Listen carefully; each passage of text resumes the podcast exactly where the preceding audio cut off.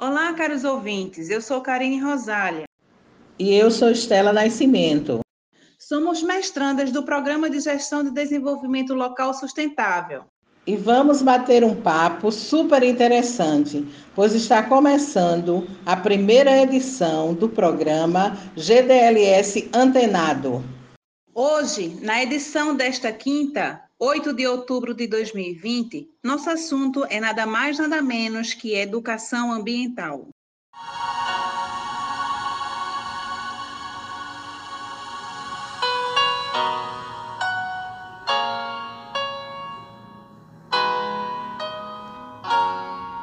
É preciso pensar um pouco nas pessoas que ainda vêm, nas crianças. A gente tem que arrumar um jeito de deixar para eles um lugar melhor, para os nossos filhos e para os filhos de nossos filhos. Pense bem.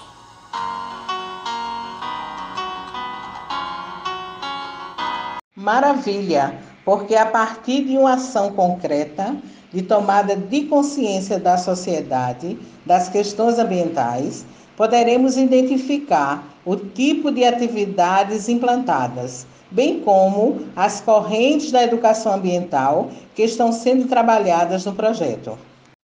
Então, caros ouvintes, para iniciarmos a conversa, traremos como exemplo as contribuições do projeto Recriar, que é uma parceria dos departamentos de Cultura e Educação e da Administração Pública do município de Sertanópolis, lá no estado do Paraná. Verdade. O tema de reciclagem, especificamente a de resíduos sólidos domiciliares, ganhou relevância para ser trabalhado com estudantes dos anos iniciais do ensino fundamental, com o viés da educação ambiental e por meio da educação não formal. E aí, caros ouvintes, estão prontos para conhecer mais a fundo esse projeto? Vamos nessa? O projeto Recriar teve início em 2005, com o intuito de promover a conscientização ambiental por meio da reciclagem dos alunos nos anos iniciais do ensino fundamental. Isso mesmo, Estela. Esse projeto possibilita às crianças participantes uma maior compreensão das implicações ambientais no que diz respeito à coleta seletiva e à reciclagem. O objetivo de, do Recriar é promover um processo de conscientização ambiental na escola e na comunidade, por meio da atividade da reciclagem. E aí, caros ouvintes, vocês já devem estar se perguntando como isso acontece? Que bom que estão curiosos. O projeto desenvolve atividades educativas dentro da escola, utilizando toda, toda a estrutura, como também trabalhando os conteúdos de ciências e geografia. Também realiza visitas técnicas, como, por exemplo, ao aterro sanitário do município. As atividades acontecem durante todo o ano. No primeiro semestre, são confeccionadas peças artesanais, brinquedos como carrinhos, bonecas, entre outros. Já no segundo semestre, fica exclusivamente reservado para a confecção da decoração natalina. Vale informar que essa decoração tem tido avaliação positiva e deixa a comunidade muito satisfeita. Isso mesmo, Estela. O trabalho consiste em transformar materiais recicláveis na sua grande maioria garrafas do tipo PET, em objetos de decoração e arte, reaproveitando desta forma esses resíduos que seguramente seguiriam erroneamente para o aterro sanitário municipal, poluindo o meio ambiente e diminuindo consideravelmente a sua vida útil. Além disso, caros ouvintes, as ações do projeto, enquanto geradoras de educação não formal, trazem luz as vidas das crianças participantes, instigando-as a ter um olhar crítico sobre a vida e elevando seu grau de criatividade a níveis muito superiores aos da maioria das crianças da mesma faixa etária. Verdade, Estela. No âmbito não formal, se utiliza de campanhas para a obtenção de matéria-prima, na sua grande maioria garrafas PETs, e ao mesmo tempo levar a comunidade a descartar de forma adequada o lixo que produz.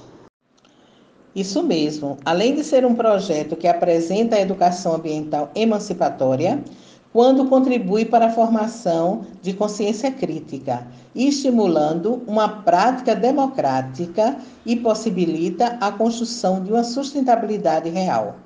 Verdade. Quando partimos para a análise contextual do recriar, podemos identificar facilmente em sua conjuntura as correntes por ele abrangidas. Correto. Ao conhecer melhor o projeto, podemos identificar as seguintes correntes da educação ambiental, segundo Luci Salvé, como naturalista, conservacionista, resolutiva, sistêmica, científica, moral, ética, holística, prática crítica e ecoeducação e sustentabilidade. Para essas crianças, a reciclagem de resíduos sólidos deixou de ser apenas um conteúdo de livro didático e passou a fazer parte efetivamente e positivamente de suas vidas. E sabe o que é interessante nesse projeto? É que foram adotadas algumas estratégias que contribuem para que ele continue dando certo, como realização de feiras, nas quais as crianças podem expor e até vender suas criações também oferecem prêmios para os mais assíduos, além de oferecer lanche diariamente e promoverem eventuais passeios para fortalecer a amizade e a unidade do grupo. Sim, outra tática interessante é a panfletagem junto à comunidade, apelando para as pessoas, ao invés de descartar as garrafas PETs diretamente no lixo, encaminhem para a sede do projeto. O projeto se sustenta sobre bases fortes do ponto de vista pedagógico, ambiental e social, que não poderiam ser abandonadas por mera conveniência política. Mas, infelizmente, sabe-se que atividades desta natureza dependem de decisões tomadas no meio político. Vocês sabiam que esse projeto tem despertado a atenção de várias prefeituras no seu entorno? Pois é, estão interessadas em desenvolver essa mesma concepção ecológica na educação não formal com alunos de seus respectivos municípios. Que legal, não é? Se pensarmos na aprendizagem ocorrida no projeto como fonte de novos significados para a vida dessas crianças, auxiliando-as na escola e transformando-as em futuros adultos propagadores dos conhecimentos que receberam. Isso é maravilhoso. Isso mesmo. O trabalho realizado pelo projeto Recriar gera frutos não apenas em relação às crianças participantes e suas famílias. O que podemos perceber é que os resultados repercutem além de suas oficinas de criação. Ele faz com que as pessoas que tenham contato com suas ideias, no mínimo, parem e reflitam sobre a importância da questão da reciclagem para o meio ambiente. A importância do recriar está na criação de uma identidade cidadã capaz de fazer com que as crianças entendam um pouco melhor a complexidade da sociedade na qual estão inseridas. Completando sua fala, Estela, ao experimentar essa pré-cidadania, poderão se tornar pessoas melhores, comprometidas com a melhoria do lugar onde vivem e com perspectiva de um futuro melhor e menos agressivo ao meio ambiente, que elas certamente já estão ajudando a construir. Karine, você sabe informar sobre o status desse projeto atualmente? Temos um artigo de Marcelo Augusto Rocha e Vladimir César Fuscaldo, de 2010, que faz estudo sobre o projeto com algumas conexões teóricas. E agora, em janeiro de 2020, foi encontrado um vídeo no, do projeto no YouTube, o que nos mostra que o projeto, na sua finalidade, avançou. Bem, caros ouvintes, estamos chegando ao final desse episódio. Esperamos que tenham gostado desse nosso bate-papo e até o próximo GDLS Antenado.